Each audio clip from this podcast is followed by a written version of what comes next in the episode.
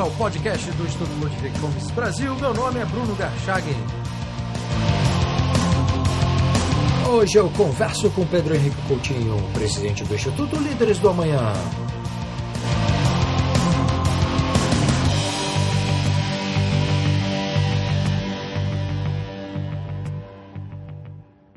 Seja muito bem-vindo, Pedro. Olá, Bruno. Obrigado pelo convite. Olá também aos ouvintes do podcast do Mises Brasil, um instituto que eu admiro muito e tenho muitos amigos aí dentro. Antes de perguntar sobre o trabalho do Instituto Líderes do Amanhã, eu gostaria que você falasse sobre o primeiro fórum Liberdade e Democracia que vocês vão realizar no próximo dia 14 de outubro em Vitória, no Espírito Santo. Qual é a abordagem que vocês pretendem fazer do tema Brasil, País do Futuro até quando, considerando a formação dos membros do Instituto baseada nas ideias da liberdade? Então, Bruno, a gente quer trazer aqui para o Espírito Santo um debate que já acontece há alguns anos pelo Brasil. Há 30 anos no Rio Grande do Sul e há 4 em Belo Horizonte. Bom, então, baseado no, nos ideias de liberdade, queremos debater pontos como livre iniciativa, empreendedorismo, a burocracia, como que, qual o real papel do Estado, até onde ele deveria se meter ou não então, a gente quer trazer um debate bem amplo e rico na parte de economia, mercado, tamanho do Estado, empreendedorismo, enfim, nessa linha. E quando vocês idealizaram o evento, qual era o objetivo da instituição? Quer dizer, você já, já falou na sua resposta que esse debate já está acontecendo há vários anos, tanto em Porto Alegre quanto em Belo Horizonte. Também tem o trabalho que tem sendo, vem sendo realizado pelo IFL de São Paulo qual é o objetivo de você? Esses temas não estão na pauta de conversa dos empresários capixabas? Qual é o objetivo da instituição ao realizar esse fórum? Na verdade, esse tema, dessa forma, do real papel do Estado, está pouco, tá pouco inserido no contexto nacional como um todo. É, desde cedo, nós somos doutrinados a ter o Estado como provedor de tudo. E até, assim, estou falando da população no geral, né? e até mesmo nós antes de, de ler mais a fundo sobre isso. E achamos normal quando o Estado vira um empresário, por exemplo, quando quer controlar tudo é, e, e quando intervém bastante na economia. Então, esse debate é muito rico e o Espírito Santo teve um evento muito curioso que foram as manifestações de junho. Vitória teve a maior manifestação proporcional do Brasil. Então o pessoal, o povo já está indignado, tem interesse em saber mais, então a gente acha que é um momento muito oportuno. A gente planejou muito antes de saber que ia ter manifestação, obviamente, que foi uma surpresa para todo mundo. Só que a gente acha que é um momento muito oportuno para iniciar um debate. Nossa ideia é perpetuar de forma que equacione os principais problemas brasileiros e esse fórum aconteça todo ano, criar uma cultura aqui no Espírito Santo de debater esses temas. E na sua experiência, tanto como empresário quanto agora como presidente do Instituto Líderes do Amanhã, você saberia nos dizer, Pedro, qual é a posição geral dos empresários, obviamente com aqueles com quem você teve contato, a respeito de temas como liberdade econômica, intervenção do Estado, etc? Então, Bruno, eu vou muito na linha do Bastiat, aquele livro fantástico, O que se vê e o que não se vê. Bom, os empresários eles já têm uma noção de liberdade um pouco maior, mas muitos ainda pedem pela intervenção do Estado. E quando eles pedem a intervenção do Estado, eles não conseguem visualizar qual o impacto que isso tem na economia como um todo. Então, assim, por mais. O empresário, no geral, já está mais propenso a buscar liberdade, redução da carga tributária, das burocracias, mas ainda muitos defendem uma intervenção maior e o Estado, como empresário, e fornecendo benefícios específicos para setores e não vendo a economia como um todo. E então, assim, quando o Bastiat fala isso, né, o que se vê, que é o benefício imediato, o que não se vê é quem está sendo prejudicado por conta disso e no longo prazo também. Então a gente vê muitas medidas desastradas é, atualmente, principalmente na parte de economia, intervenções de governo que depois não conseguem nem investimento Vou citar um exemplo aqui na, na América Latina, né? Você vê a Venezuela, Argentina, Bolívia, com intervenções estatais, pegando empresas, estatizando e depois tendo que implorar para que empresas tenham que querer investir lá. Mas quem vai querer investir em um ambiente como esse, totalmente instável e que a qualquer momento o seu projeto pode ser tomado pelo Estado, né? É, esse problema está acontecendo no Brasil numa outra dimensão, né? As empresas estrangeiras não querem investir aqui por conta das, das sucessivas mudanças de regra. Agora, com relação à mentalidade do, do, do, do empresariado, que foi a, a minha pergunta inicial, você acha que esse problema que você mesmo apontou, pelo menos numa parcela dos empresários, de, de esperar alguma coisa do Estado ou de pedir mais Estado, você acha que isso é fruto de ignorância econômica e política com relação a alternativas e aí esse trabalho de formação ele, ele preenche essa lacuna ou a razão é outra?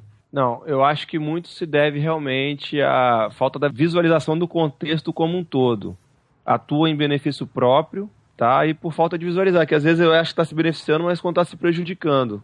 Eu acho que esse trabalho de formação, esse debate visa justamente isso, criar essa cultura de quanto menos intervenção, quanto mais a economia for livre, melhor. Tá. O Instituto foi criado em que ano, Pedro? Foi criado em 2011, são dois anos e meio de atuação e esse é o nosso primeiro grande evento aberto ao público. Bom, é, pelo que eu sei, a criação do Instituto Líderes do Amanhã foi influenciada pelo Instituto de Estudos Empresariais de Porto Alegre, né, que por sua vez influenciou também a criação dos IFLs de Belo Horizonte e de São Paulo.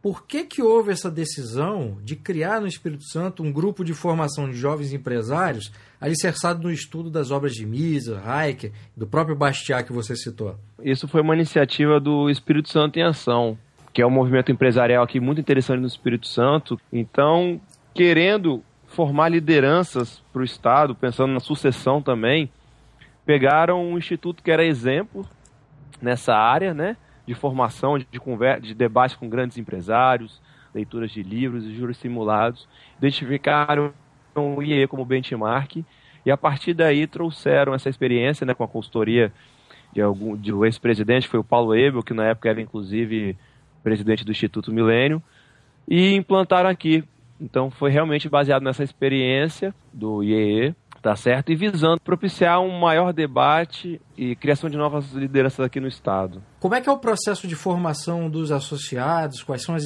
as atividades que o Instituto Líderes da Manhã desenvolve nesse, nesse processo? Então, são encontros semanais, tá?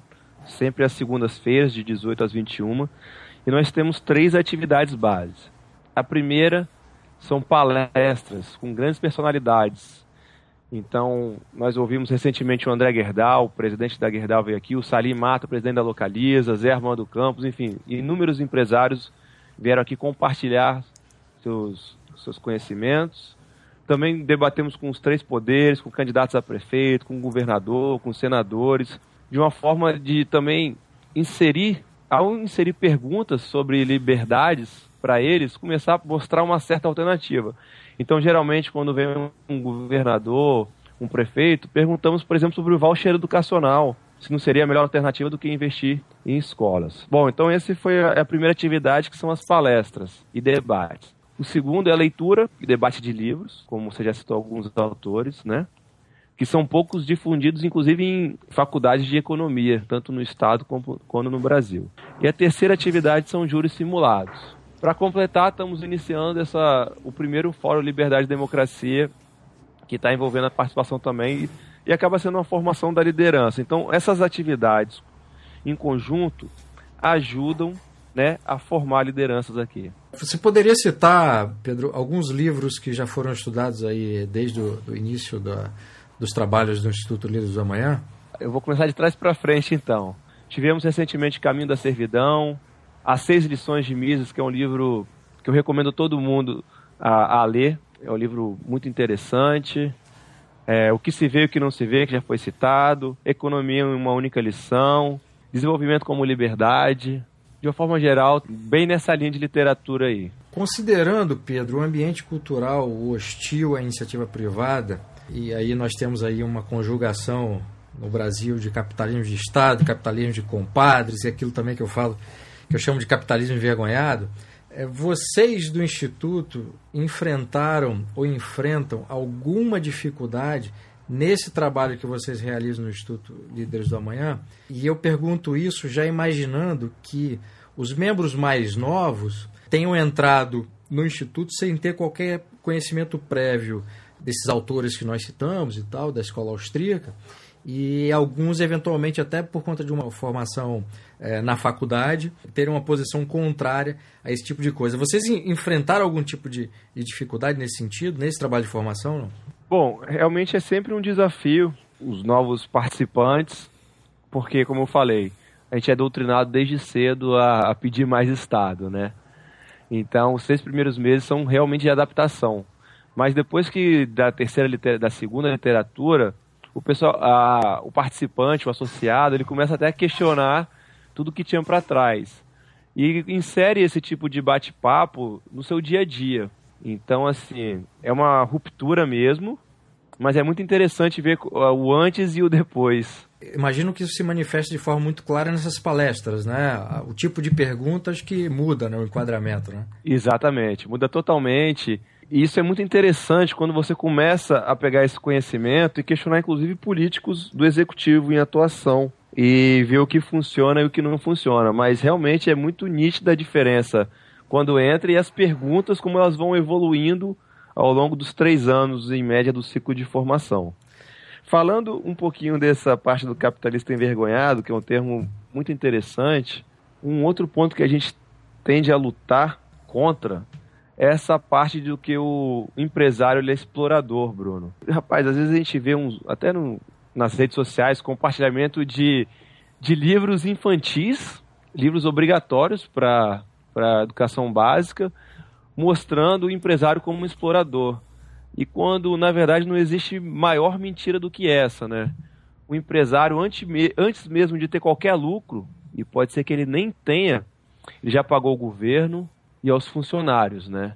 Então, assim, essa parte que você falou, capitalista envergonhado, na verdade, o, o, o empreendedor ele tinha que ser tratado como um herói, que a dificuldade de se empreender no Brasil, mediante tantas burocracias, tantos entraves, altíssima carga tributária, e ele gera emprego e mesmo sem saber se vai ter o lucro ou não, ele já alimentou, já pagou os fornecedores, funcionários e ao governo. Então é um ponto que a gente tende a, a combater também. Você é, chegou a verificar dentro do grupo, empresários ou executivos que entraram é, sem ter muito orgulho de ser empreendedor, de ser executivo, e a partir desse processo de formação passaram a, a fazer uma defesa mais ostensiva do papel do, do empreendedor ou não?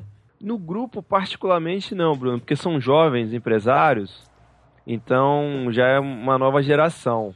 Eles já Mas, tinham vezes... isso muito claro, então, né? Esse orgulho de ser empreendedor, já, já já entram com, com, essa, com, essa, com essa perspectiva, é isso? É, até porque muitos estão iniciando o próprio negócio agora e vem cheio de sonhos, né? Entendi. Então, isso. Mas a gente percebe isso mais nos empresários mais antigos. E às vezes na população no geral, que nunca teve oportunidade de empreender ou nunca optou por empreender, às vezes eles têm essa visão de que ah, o, o dono da empresa estava me explorando, enfim, uma visão totalmente distorcida.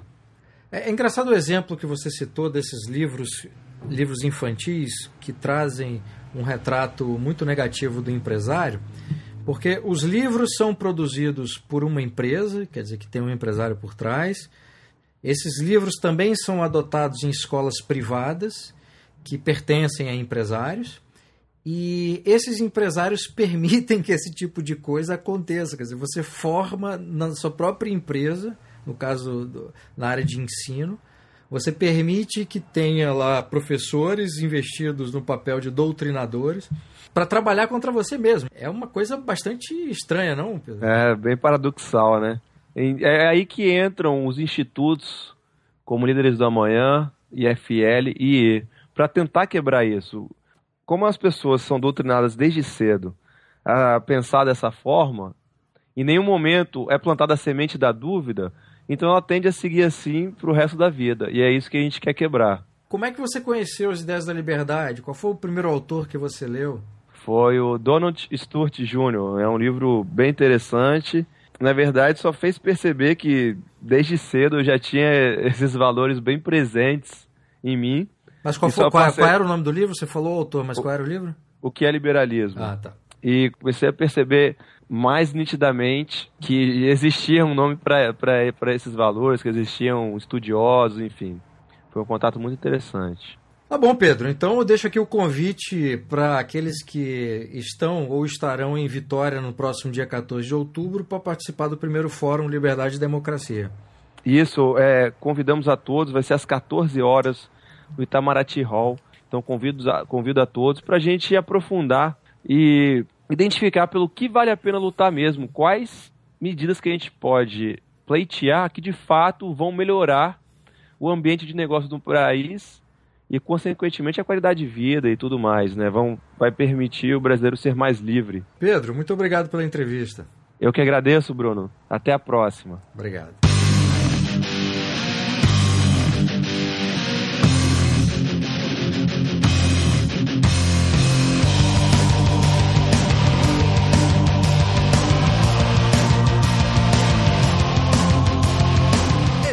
Podcast do Instituto Ludwig Gomes Brasil. Meu nome é Bruno Garchagen.